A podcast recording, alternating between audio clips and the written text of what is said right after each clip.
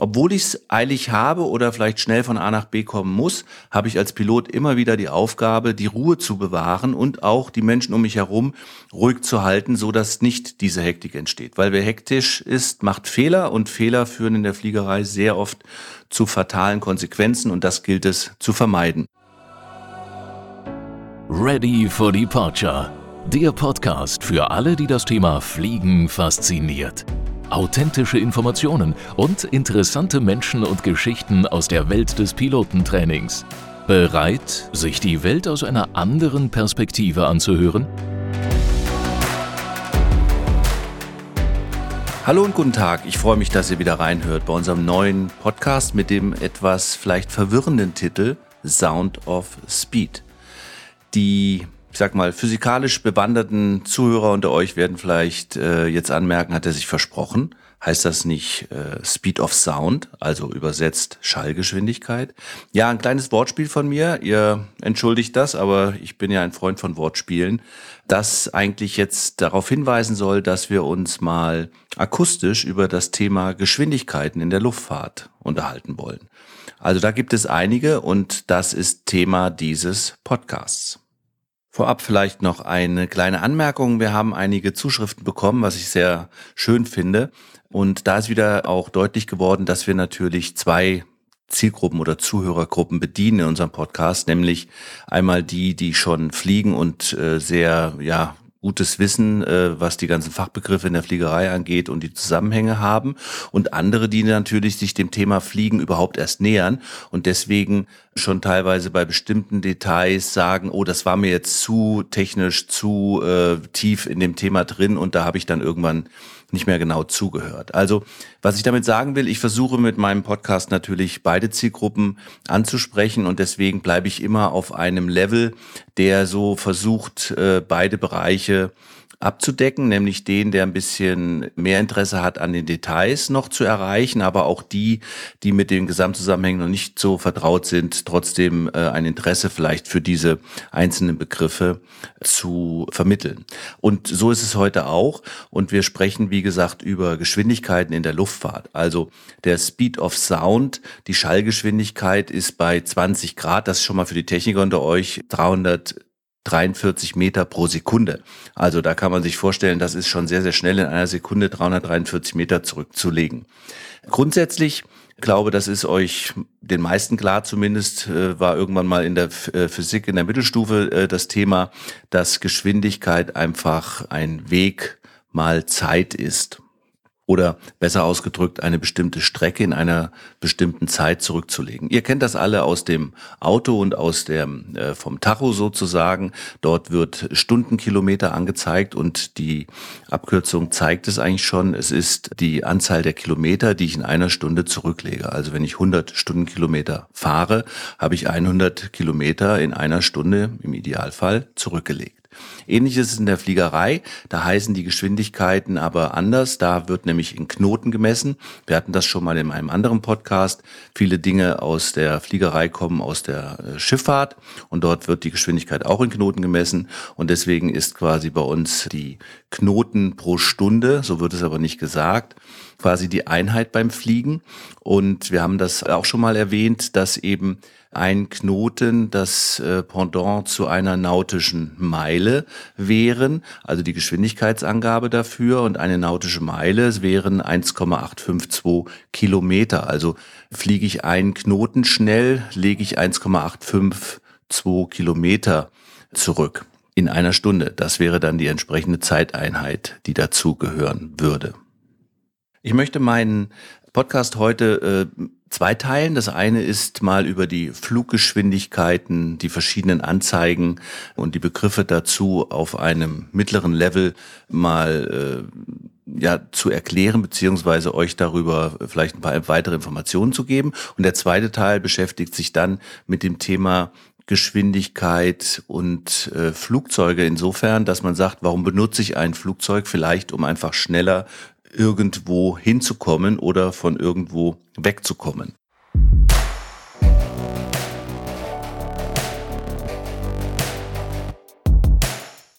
Kommen wir mal zu den Geschwindigkeiten. Wenn ihr mal in ein Cockpit geschaut habt oder ein Cockpit-Foto gesehen habt, dann findet ihr sehr oft äh, heutzutage sogenannte Glascockpits oder Electronic Flight Information Systems. Das sind diese Bildschirme, die sehr bunt aussehen für den Laien und das Primary Flight Display, also das primäre Fluginstrument direkt vor dem Piloten, der das Flugzeug steuert, hat eine Geschwindigkeitsanzeige und dort, der genaue Beobachter wird es vielleicht schon mal gesehen haben, werden grundsätzlich drei Geschwindigkeiten angezeigt. Das eine wäre die sogenannte Indicated Airspeed, also die angezeigte Eigengeschwindigkeit.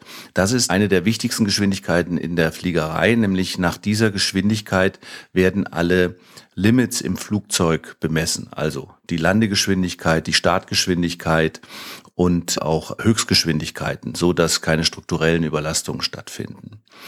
Die Zweite Geschwindigkeit, die im Prinzip sich dann errechnet wird, ist die sogenannte wahre Eigengeschwindigkeit oder auf Englisch True Airspeed. Abkürzung wäre dafür TAS. Ähm, die TAS wird vielleicht auch unter Piloten manchmal genommen, äh, das, äh, das Wort quasi ausgesprochen. Und die True Airspeed wird größer, je höher man fliegt. Als Daumenwert, das ist immer für mich eine wichtige Sache. Es gibt dafür ganz wichtige Formeln, die das ganz genau ausrechnen, aber ich arbeite als Pilot sehr gerne mit äh, Daumen oder groben Formeln, damit ich mir das besser merken kann. Liegt aber daran, dass ich ein einfach strukturierter Geist bin und mit sehr komplizierten Rechnungen nicht sehr viel anfangen kann. Also die True Airspeed nimmt, kann man sich vielleicht schon mal merken und ein bisschen glänzen bei äh, bestimmten Anlässen. Die True Airspeed nimmt äh, zwei äh, Prozent pro 1000 Fuß zu und zwar bezogen auf die angezeigte, also auf die Indicated Airspeed. Kurze Rechnung dazu. In Nähe des Bodens würdet ihr 100 Knoten fliegen, indicated Airspeed. Wenn ihr jetzt in 5000 Fuß seid, dann würden zwei Prozent pro 1000 Fuß die Geschwindigkeit die True Airspeed gegenüber der Indicated Airspeed zunehmen. Also zwei Prozent von 100 wären zwei, fünf mal zwei sind 110. Das heißt, in 5000 Fuß würdet ihr schon mit 110 Knoten fliegen.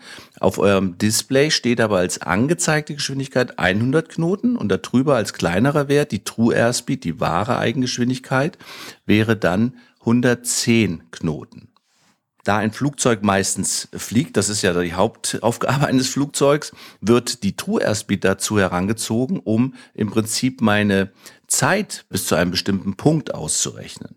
Weil die Indicated, also die angezeigte Geschwindigkeit, nützt mir dafür wenig, sondern je nach Höhe, habt ihr ja gerade festgestellt, werde ich immer schneller. Das heißt, je höher ich fliege, umso schneller bin ich dann auch am Ziel beziehungsweise an dem nächsten Punkt, den ich mir vorgenommen habe.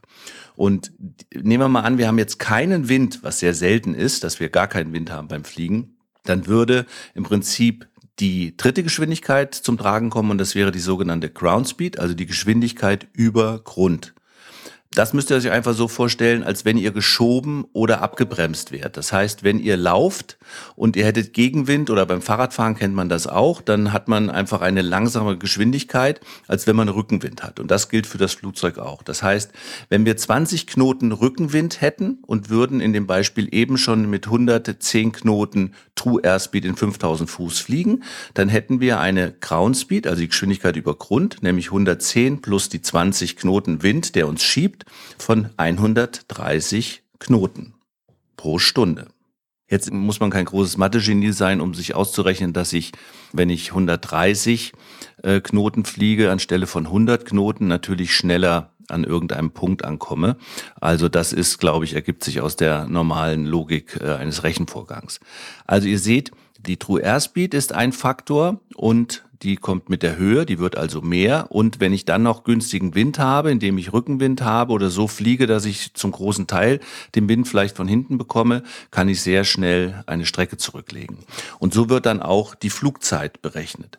Ihr kennt das vielleicht als Passagier aus den Verkehrsflugzeugen. Auf den Displays wird ja gerne, äh, die vor euch am Sitz montiert sind, mittlerweile in fast allen Verkehrsflugzeugen, wird ja gerne auch so eine Übersicht gezeigt, wie hoch man fliegt, was die Geschwindigkeit ist. Und da wird meistens die Ground Speed angegeben und äh, dann steht da noch verbleibende Zeit bis zum Zielort. Und das errechnet sich jeweils aus der Ground Speed. Also wenn ihr mal Lust habt, im nächsten Ferienflieger einfach mal ein bisschen zu rechnen, Dreisatz zu üben, dann könnt ihr euch das mal selbst ausrechnen und werdet sehen, das ist eine relativ einfache Übung, die aber sehr wichtig ist, weil, ihr könnt euch auch wieder vorstellen, sollte ich den Wind falsch berechnet haben und er kommt nicht von hinten, sondern von vorne, dann fliege ich natürlich auch länger und so ein Flugzeug hat natürlich auch äh, Limits, und zwar Limits im Sinne von, dass wie beim Auto nur eine bestimmte Menge Sprit an Bord ist. Und sollte ich jetzt sehr viel länger brauchen, kann es sein, dass am Ende zu wenig Kraftstoff dabei ist. Also das ist ein wichtiger Wert, den jeder Pilot ständig im Auge haben muss. Wie ist seine Ground Speed und verändert sich dadurch meine Ankunftszeit oder verlängert sich mein Flug oder beziehungsweise das Leck, wie man es nennt, der nächste Abschnitt zum nächsten Navigationspunkt.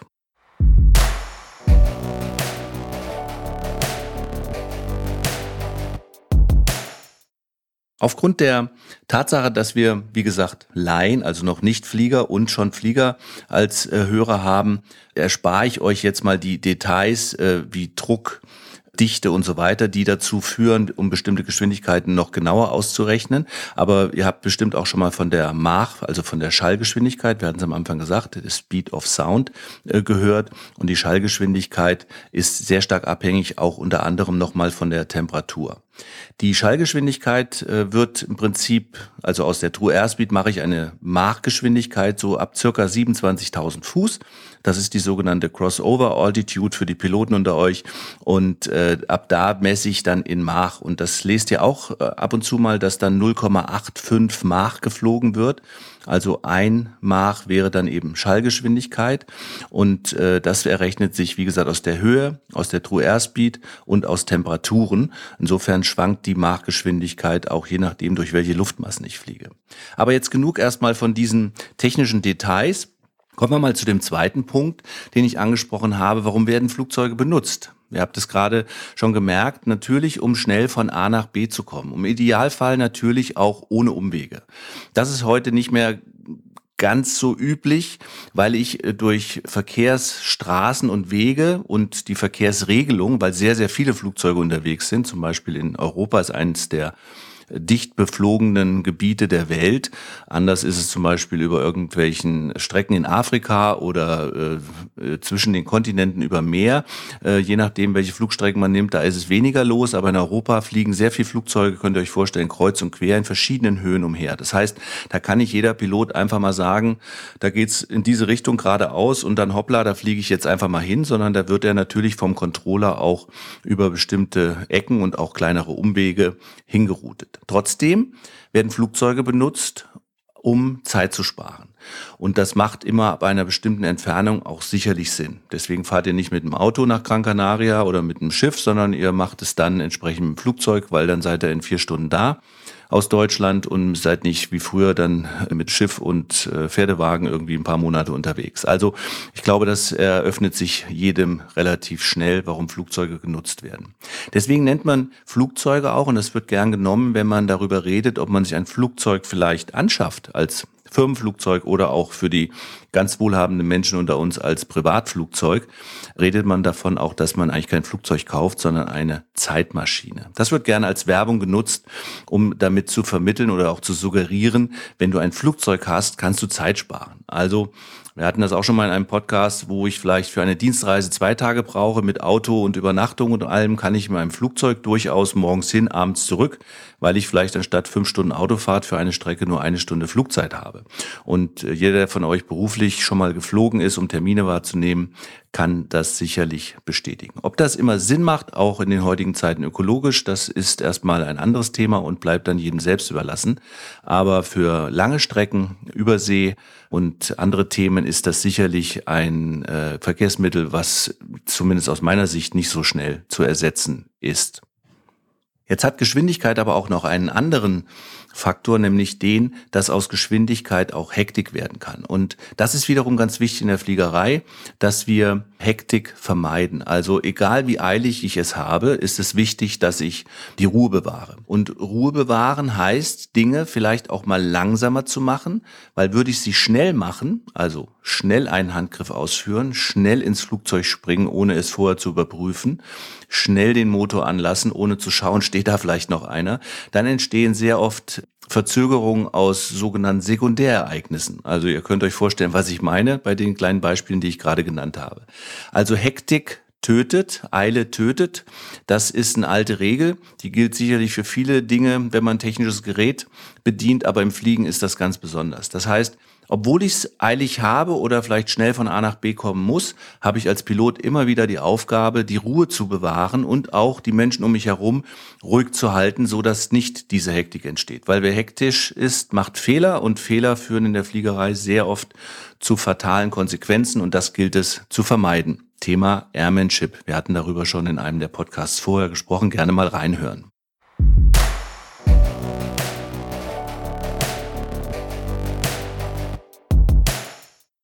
Kommen wir nochmal zurück zu einem ganz normalen Flug. Da ist es natürlich jetzt gerade für die Piloten oder auch die Passagiere, wenn man jetzt Privatflüge hat, die ja dann nah am Piloten dran sind sozusagen. Man steigt ja nicht wie einem Verkehrsflugzeug fertig ein, die Tür geht zu und es geht los, sondern man fährt vielleicht mit dem Piloten zum Flugplatz, bereitet das Flugzeug vor, fährt noch, äh, geht noch vor zum Tanken, äh, muss vielleicht noch einen Flugplan aufgeben und so weiter. Das heißt, es passiert eine gewisse Zeit vor dem Flug schon eine ganze Menge. Warum sage ich das? Weil das Flugzeug als Zeitmaschine in der Privatfliegerei gerne auch mal ein bisschen zu positiv bewertet wird. Also wenn ich mal die gesamte Zeit nehme, um von A nach B zu kommen. Also ich fahre zu Hause los, fahre zum Flughafen, bereite das eben alles vor, sitze im Flieger, äh, rolle zur Startbahn, fliege los, rolle dort ab, zahle noch meine Landegebühren, mache das Flugzeug noch fest, weil ich vielleicht da einen Tag bleibe oder sowas. Diese gesamte Zeit, bis ich an meinem Zielort, meinetwegen Hotel oder im Ferienhaus oder am Strand angekommen bin, wenn ich die zusammenrechne und dann vergleichen würde, ich nehme einen Zug oder ein Auto, schrumpft dieser Zeitvorteil natürlich schon ein wenig. Das liegt aber daran, wenn ich zu kurze Strecken zurücklege. Also ich sag mal so, aus meiner Erfahrung, alles bis 300 Kilometer ist sicherlich das Flugzeug nicht immer die erste Wahl, wenn es darum geht, Zeit zu sparen. Es macht natürlich sehr viel mehr Spaß und es ist sicherlich auch ein Hobby für viele, beziehungsweise eine tolle Nebenbeschäftigung, um äh, Fliegen und Business oder Fliegen und Freizeit zu verbinden. Insofern fallen die eben genannten Vor- und Nachbereitungszeiten nicht so sehr ins Gewicht, aber man sollte sich auch nicht in die eigene Tasche lügen, dass man sagt, ich brauche ein Flugzeug, weil ich immer 300 Kilometer zurückzulegen habe und damit komme ich schneller von A nach B.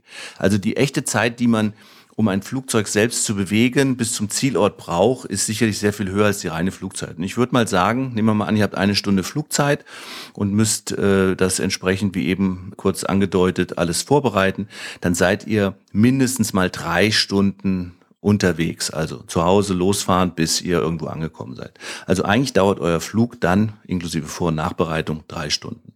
Hüpfe ich nur ins Auto oder setze mich in den Zug, dann fällt dieses weg und dann ist der kleine Wegvorteil, den ich mit dem Flieger habe, Zeitvorteil, ist dann eigentlich äh, fast aufgebraucht. Aber das bleibt jedem selbst überlassen. Ich will damit auch nicht sagen, man soll nicht fliegen, ganz und gar nicht, sondern man ist ja Pilot geworden, um genau das zu tun und die anderen Dinge nimmt man in Kauf. Dafür sollte man sich aber Zeit nehmen und sie auch als genauso wichtig erachten wie die Flugdurchführung, also das Fliegen selbst. Weil wenn ich nicht gut vorbereite und dort quasi versuche, Zeit zu sparen schon bei der Vorbereitung, bringe ich mich und andere in Gefahr und das sollten wir immer im Auge behalten, dass das nicht passiert.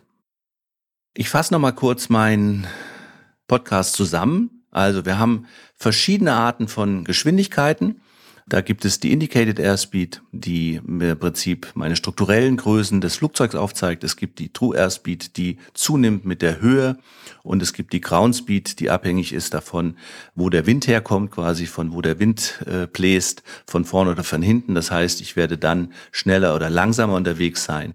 Wir haben noch die Marktgeschwindigkeit für Flüge über 27.000 Fuß, wo das eine relevante Größe ist, um auch bestimmte strukturelle Geschwindigkeiten am Flugzeug nicht zu überstreiten. Also damit ihr die Begriffe schon mal gehört habt. Und meine große Bitte an alle Piloten unter euch oder auch die Mitflieger, die gerne natürlich die Piloten begleiten, keine Hektik beim Fliegen aufkommen zu lassen, weil die Zeitersparnis, die man durch Hektik hat, oft durch die Fehler, die dadurch entstehen können, im negativsten Sinne aufgebraucht werden. In diesem Sinne von meiner Seite viele schöne, schnelle, aber auch sichere Flüge und ganz tolle Eindrücke. Und ich freue mich, wenn ihr dazu was sagen möchtet, schreibt uns an info at schoolforpilots.de. Wir freuen uns immer über eure Nachrichten und bleibt einfach dran. Bis zum nächsten Podcast. Euer Ulf. Lust auf mehr bekommen? Selbst mal das Steuer in die Hand nehmen und abheben? Dann klickt auf schoolforpilots.de, werdet Teil der weltweiten Aviation Community und hört in Kürze auf eurem Cockpit-Kopfhörer. You are cleared for takeoff.